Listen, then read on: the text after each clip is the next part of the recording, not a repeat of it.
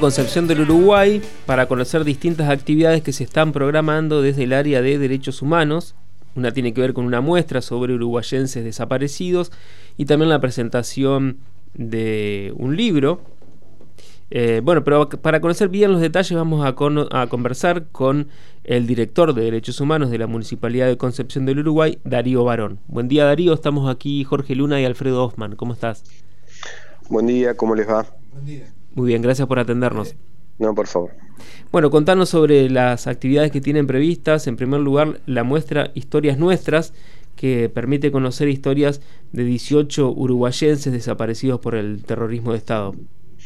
Exactamente. Eh, vamos a presentar ahora a mediados de, mes una muestra eh, sobre la historia de los 18 de las 18 víctimas del terrorismo de Estado de Concepción del Uruguay además, digamos, de las historias de las nietas que se vinculan a Concepción del Uruguay, más la, las causas judiciales, los juicios de lesa que se fueron desarrollando aquí en la ciudad.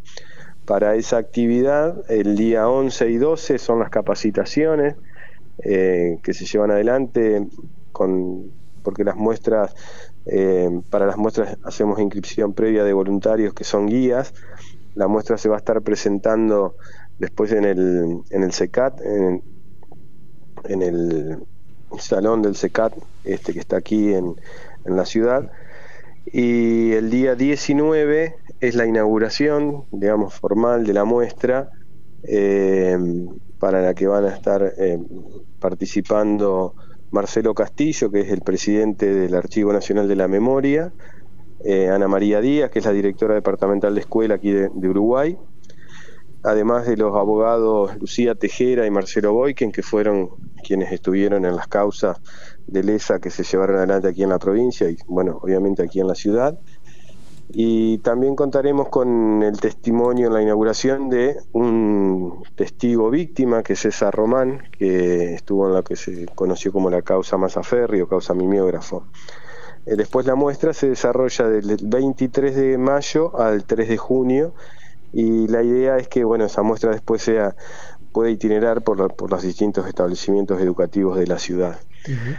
Ese material que se presenta, digamos, eh, tiene muchas cosas novedosas porque hay material que se aportó desde las familias, desde los amigos. Esto también es otra cuestión que vamos a tener, eh, visitas de amigos y de familiares que no viven en la ciudad y que van a estar participando en distintos conversatorios que se van a hacer durante esas dos semanas que, dure la muestra. Claro. Y también nos parece, nos pareció interesante esto de las capacitaciones previas a los guías ¿no? de, la muestra, que tienen distintos ejes temáticos, ¿no? Uno es sobre los juicios, otro sobre el contexto histórico, y finalmente sobre las historias de vida de los uruguayenses. Exacto. Están a cargo de, de, profesionales e investigadores de ahí de la, de la región. Sí, el trabajo de las historias que nosotros estamos haciendo, digamos, a partir de, contar con los legajos de, de, los, de los 18, eh, se hace con un equipo aquí de la dirección que integran eh, Leonardo Lescano y Lucía Schwarman, que vienen trabajando meticulosamente sobre los datos duros, digamos, de, de estas personas, digamos, con lo que nos han aportado los familiares y que son eh, cuestiones, digamos, muy, muy interesantes que además nos, nos acercan, digamos, a las personas y nos sacan, digamos, de, de esa foto carnet que nosotros estamos acostumbrados a ver, digamos, cuando hacemos referencia a la, a la imagen de, un, de una persona desaparecida, ¿verdad? Este, humanizando un poco, digamos, esta cuestión con cartas, textos, eh, relatos familiares. Eh, la verdad que eso es un trabajo que, se viene haciendo que, creo que va a estar, este, que es necesario también, digamos, porque nos acerca a todas estas historias. Después, el trabajo del contexto de donde se dio todo el terrorismo de Estado, digamos, no solo el golpe, sino lo que venía ocurriendo antes, enmarcado dentro de lo que fue el Plan Cóndor. Entonces, para eso hemos trabajado, estamos trabajando con, con un sociólogo, Gastón Baca Cardoso, con profesores como Alejandro Bernasconi, eh, Araceli Traverso, y Fernanda Espada, que eh, bueno, hacen toda la el, estudio y, el, marco, el contexto en el que se dio toda esta, esta situación, para no quedarnos simplemente con una eh, con una mirada eh, que, abarque nada más esto diciendo, bueno, ocurrieron estas desapariciones, eh, no digo como hechos aislados, pero a veces, muchas veces, este, no se tiene en cuenta el contexto en el que se dio el marco del terrorismo de Estado. ¿no? Hay otras cuestiones y nosotros lo venimos planteando también. No es solo lo que ocurrió con los militares, sino también lo que ocurrió en el marco de un plan que involucra a civiles y que no han, no han pagado, digamos, su responsabilidad aún y que cuesta mucho eh, llevar esta discusión de las responsabilidades civiles que tuvo la dictadura, que todo el mundo sabe que Videla fue el que encabezó la, el golpe de Estado, eh, se habla de, algunos militares más, pero nada decimos de Martínez de Oz o de los grupos económicos que, fueron los responsables de la, de la instauración del terrorismo de Estado también en la Argentina. ¿no? Aprovechamos aquí en este punto para mandarle un saludo a Viviana Apogio, nuestra compañera de trabajo de aquí de la Cámara de Diputados, porque su papá es justamente uno de estos 18 eh, uruguayenses víctimas de la dictadura. Jorge, vos tenías una pregunta. Sí, eh, consultarle sobre eh, las actividades que también junto a la ciudad de Gualeguaychú y se iba y la dirección de derechos humanos de Gualeguaychú se van a realizar. Sí, bueno, primero también yo le voy a mandar saludos a, Viviana, este, aprovecho esta oportunidad.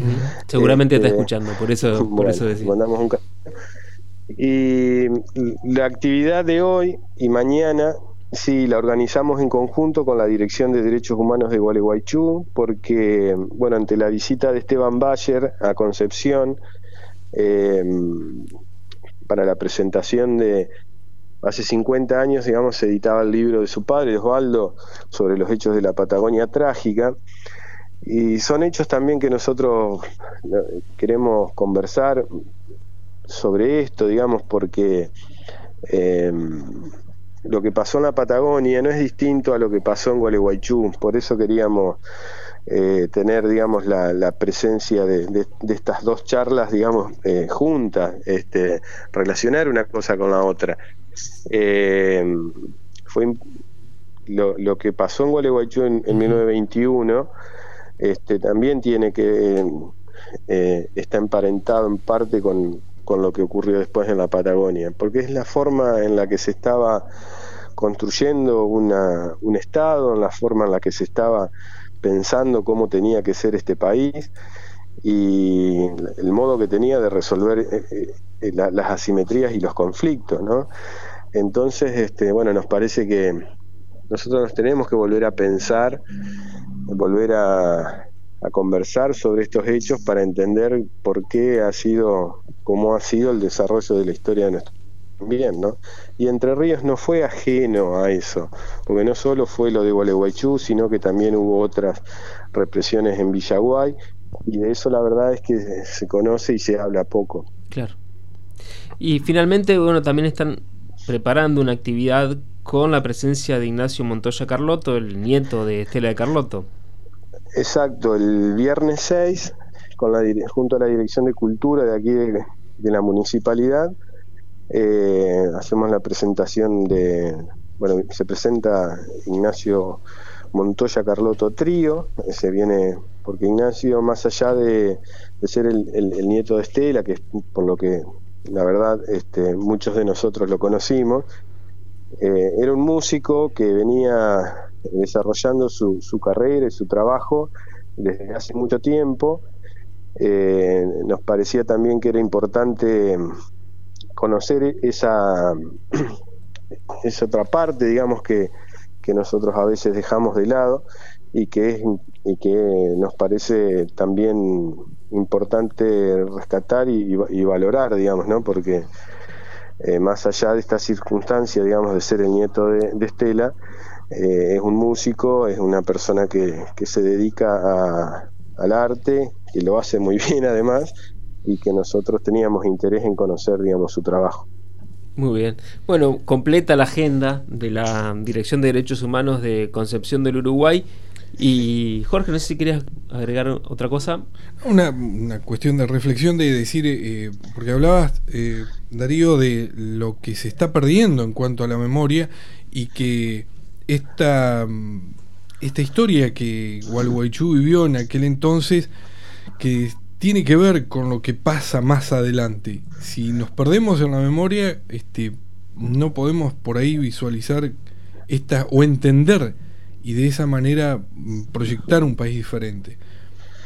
Es que justamente yo creo que la, o sea, nosotros consideramos que hay que hacer un trabajo de de rescatar estos hechos, porque ahí está la, explicación también de muchas de las desavenencias que hemos tenido en adelante.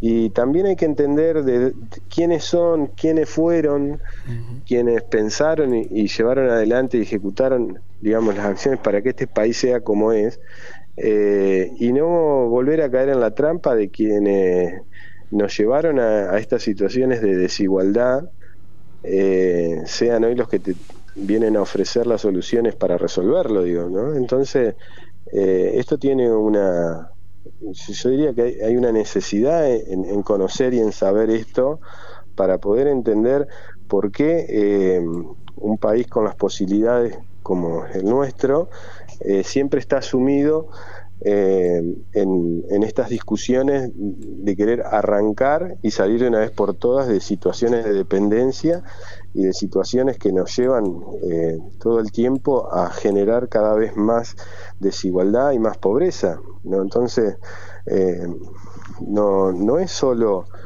contar un hecho, ponerle una fecha y decir ocurrió tal día, tal hora, en tal lugar, y como si eso no tuviera nada que ver con todo lo otro que pasó o con todo lo que nos está pasando. Digo, nosotros venimos de algún lado, estamos, eh, estamos atravesados por esas historias, este, y creo que a veces el déficit que tenemos es que no conocemos bien, digamos, cuáles fueron las causas que generaron todas estas situaciones trágicas para, para nuestra sociedad. Darío, muchas gracias por este contacto. A disposición en adelante aquí desde Radio Diputados. No, muchas gracias a ustedes. Gracias, buenos días. Hasta luego. Hablábamos con Darío Barón, director de Derechos Humanos de la Municipalidad de Concepción del Uruguay. Radio Diputados. Contenido exclusivo de la Cámara de Diputados de Entre Ríos.